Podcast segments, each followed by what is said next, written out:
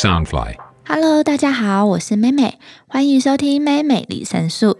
生活是什么？什么是生活？我的生活由我来决定。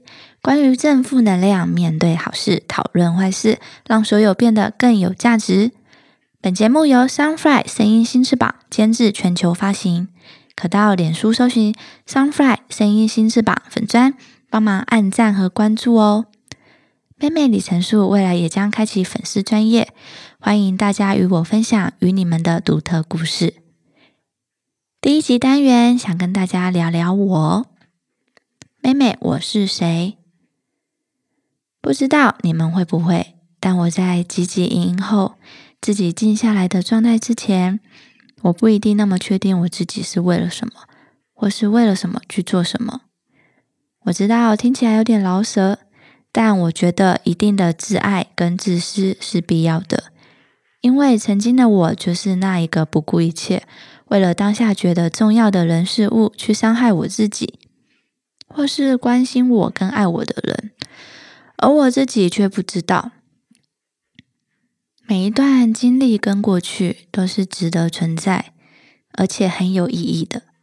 累积到一定的里程，你最后将会感谢你自己。在这边，我想分享我自己的里程故事，带你们看看我的世界。大家都是比谁的故事最悲伤吗？关于什么人事物的故事会比悲伤更悲伤呢？是爱情、亲情还是友情？每个人看重的都不太一样。有一段时间。我觉得我特别的倒霉。关于爱情，我想分享一些在我身上的小故事。我觉得在哪里跌倒，就在哪里躺下吧，不要急着站起来往前，那一点帮助都没有。这个故事就发生在我的初恋，就用 A 男来代替吧。大学时期，我对 A 男一见钟情。轰烈般的追求吧，是我追他哦。一路上我们平顺过了两年，还养了一只狗，开开心心的大学生活。然后毕业了，不再是一直黏在互相生活中的关系。当时常会听到大家说，毕业了分开是常有的事情。我当时心里特别纳闷。难道是因为年纪轻的关系吗？不是，不至于会这样吧？那时候出了社会，我们两个人在不同的县市，对工作、理想、未来也不相同。当时我记得他很在意我的薪资，因为很不平等，跟他相较底下，导致我们两个人渐行渐远。有段时间，我们为了约会而约会，时间到了就各自分开，就像例行公事。印象中很深刻的是，我们看了一场电影，准时的约在电影院，看完了我们就各自搭车分开了。我不晓得这样的相处模式是对的还是错的，可是我很认真在维系感情的啊。过了不久，男生劈腿了，对象还是我认识很久的学妹。当时就是气得发抖吧，还有我也哭了一个晚上。可能是当时很年轻，也是初恋，四年的感情就这样翻篇了。一开始当然也会会以结婚前提的想法，但是遇到了劈腿事情。像是在心里扎了一针，但对爱情还是充满着期待。当时的我很爱一首歌，我的闺蜜都称为是我的主题曲，是周杰伦的《安静》。其实到现在，身边的闺蜜都还是会打趣我，我自己觉得很好笑之外，其实我现在还是很喜欢这首歌。这首歌代表了这一段感情。也变成了一段不难过的过去回忆。如今我和 A 男久久联系一次，我们感情还是很友好。对他的感觉就像是家人般的熟悉吧。经过了十年多的日子，现在觉得身边有这样的角色也是一种幸福。尤其我会真心的祝福他。所以，原谅初恋劈腿和他继续感情，分手后促成他们的恋情。你到底多爱一个人，可以这样的忍受包容？现在看起来就像是年轻时期对初恋和少女恋爱的空幻想吧。话说，和这初恋 A 男分手后，还有个令人揪心的小插曲。好姐妹和男朋友，你会选哪一边呢？当时我唯独他们跟他们俩说的话就是：你们自己自己处理，我不想管。但现在想想，真是不负责任的一句话。我的闺蜜团就是因为这件事情导致分裂，还好在几年前我们和好了。事情的起因就是某闺蜜看到 A 男出轨现场，看不惯我男朋友出轨。然后我依然傻乎的相信他。其实现在回想起来，这段争吵跟感情一样的扎心。当下的我就是人家说的见色忘友的那种人吧。但回过头看来，这几年好朋友才是一直陪在你身边的那个人。所以闺蜜跟伴侣，你会怎么选呢？现在我是会选闺蜜啦。其实最近有一个画面，瞬间让我很鼻酸感动。我带我的女儿去这家，去这闺蜜家，她准备了一桌好菜，自己顾好女儿跟儿子，谁都没有想过我们会有这样的一天。而且这闺蜜当了妈妈，改变了非常的多，现在是位责任心强大的女人，对朋友也是充满义气。她是高雄人哦，很挺的啦。而且我很庆幸，我的朋友名单里面，她还留在我的身边。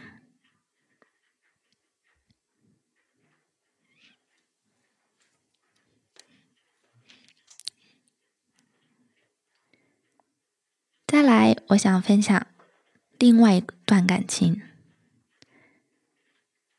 有没有遇过一个当下的念头，觉得是老天爷冥冥之中注定安排好的呢？突然有一天，我就跟我的幼稚园的同班同学 B 再次相认了。虽然没有脸红心跳的感觉，但是我觉得我能轻松的做我自己。我可以在他面前翘脚吃鸡排，不顾形象，所以让我在当下有一个错觉吧。我心想，会不会这是老天注定好的呢？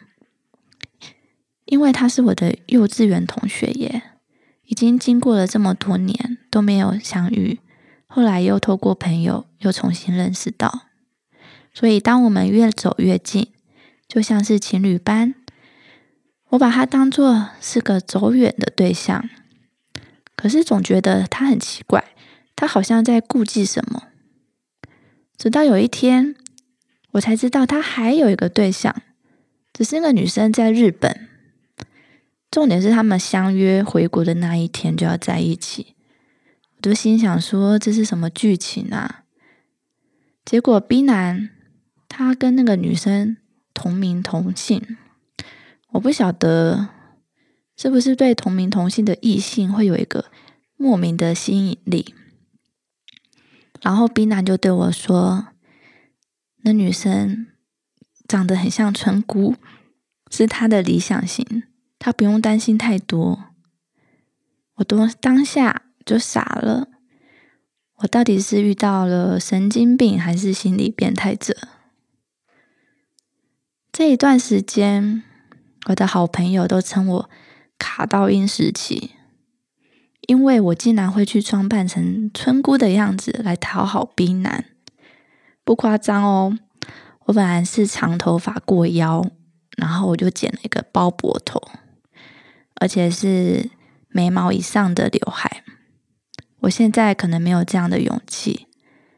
回头想那一段时间，我就把时间、心思都放在对方身上，毫无自己，毫无家人，心思像是被鬼抓了一样，一副很不负责任的样子。现在想想，应该蛮让人讨厌的。也是对感情开始好奇，为什么可以同时不同人的交往？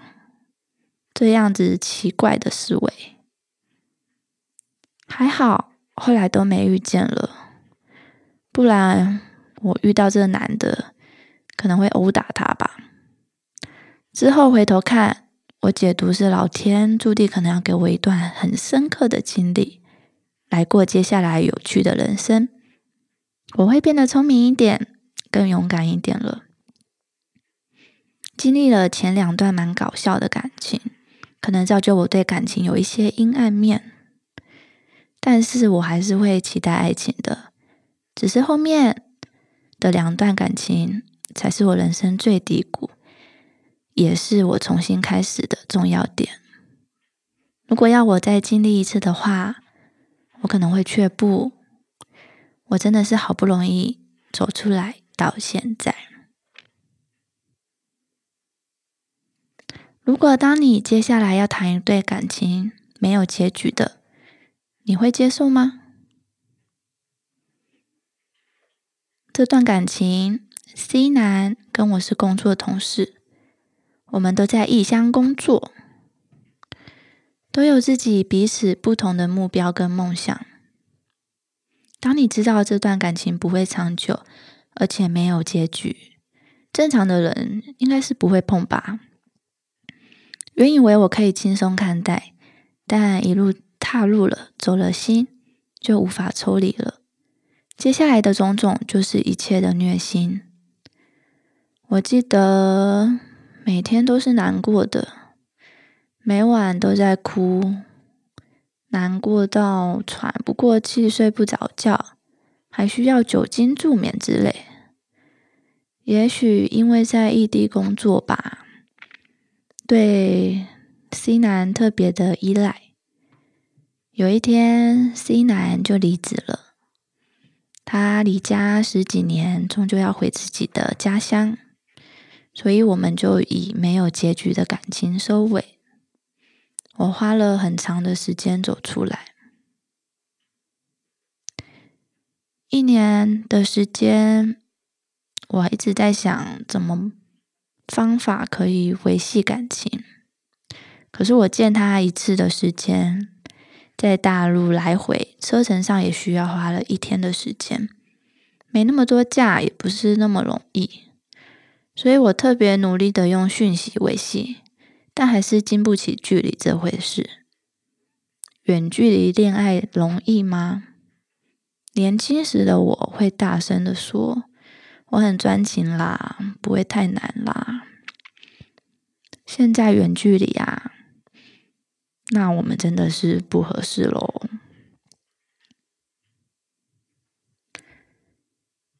所以啊。没有结局的恋爱，你会选择吗？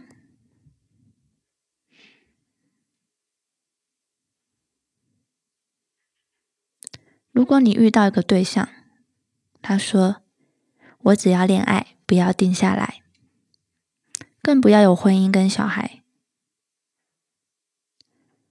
这是我遇到的第一男，也是最后一段。第一男是我女儿的生父。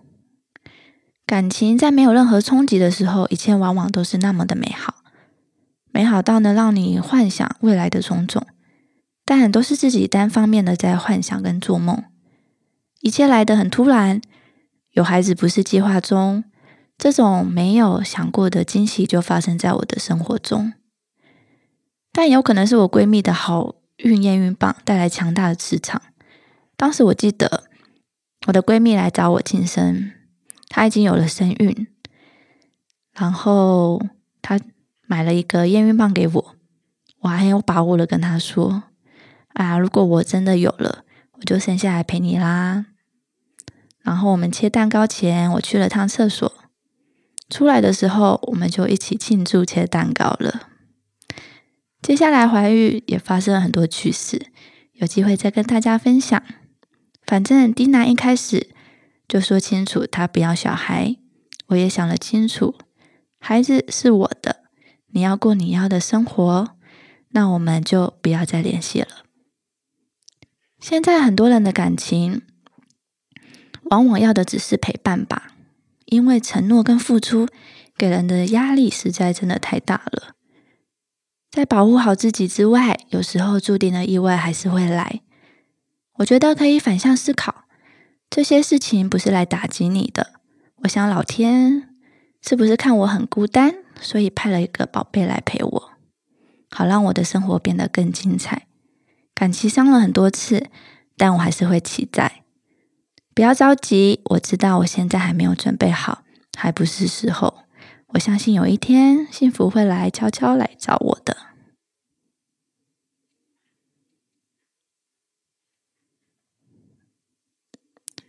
关于友情，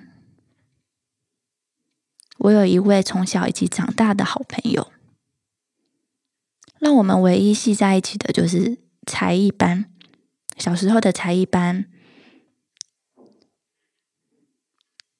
的时间占了我们几乎的全部，不知不觉这段友情就到了大学后，出了社会，突然累积的不满就爆掉了。当时我有点愣住，因为我 po 了一张我们的合照在 Facebook 吧，然后因为他对自己还没有自信，然后就发了一个短讯给我。然后把心里的不满全部都轰炸我，我才知道我们的好只是因为认识了很久，却没有走到互相的心底。他不满自己的生活，所以突然的看不惯我了。其实我很在意这种好几年的感情，但还是还好，我后面遇到的朋友才让我知道什么才是真正的友情，会一直存在的帮助我。会陪着我面对问题，跟支持我。渐渐的，我对友情拿得起也放得下。只是有时候我会想着，我们这段友情说不见就不见，可惜让我遇到更珍贵的朋友们。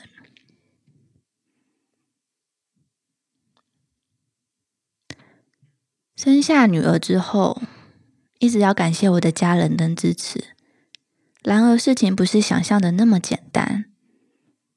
我在支撑家里的经济跟女儿照顾下，好几次我崩溃了，觉得我是全世界最无助的人。亲情是我的弱点，也是我的全部。不知道为什么，我会有一个信念：我的父母必须是我的责任，而且是我要照顾的。其实这样的压力累积下来，是真的蛮大的。我不是独女，家里也小康。但是这信念一路跟着我到现在，常常会让我喘不过气。好像如果不这样做，就是不孝顺。常常会被自己的框架给绑住。我们都很爱着彼此，但不擅长表达吧？想法不同，沟通上也有点障碍。所以，往往最难过、最伤心的事情，都是家人吧。这种包袱不知道要经过多久时间才会再缓和，只是有时候想着想着，时间好像也不多了。毕竟爸妈年纪大了，如果有一些想法跟该放手的，是必然的。亲情这部分，我觉得是最难修的课题。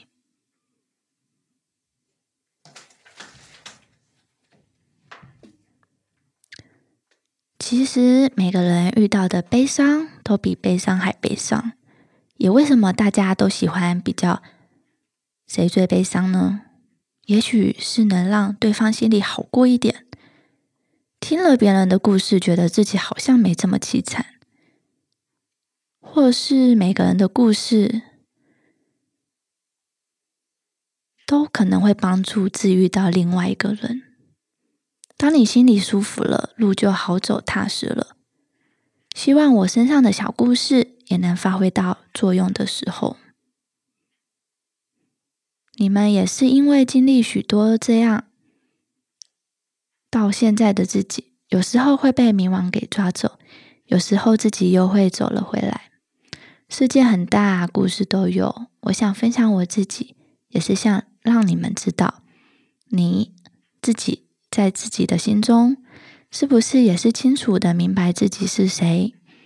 然后最后会感谢你自己。当我开始有所改变的时候，是我开始尝试一个人出国旅行。你不用去计划什么，也不用想什么，就买一本旅行书吧。找一个你不讨厌的地方，给自己有些充裕的假期，订了机票，说走了就走了。那是个让人很兴奋的决定，收获也是特别的。我是妹妹。带你看我的世界，下周期待与你们分享《爱上独旅》，拜拜啦！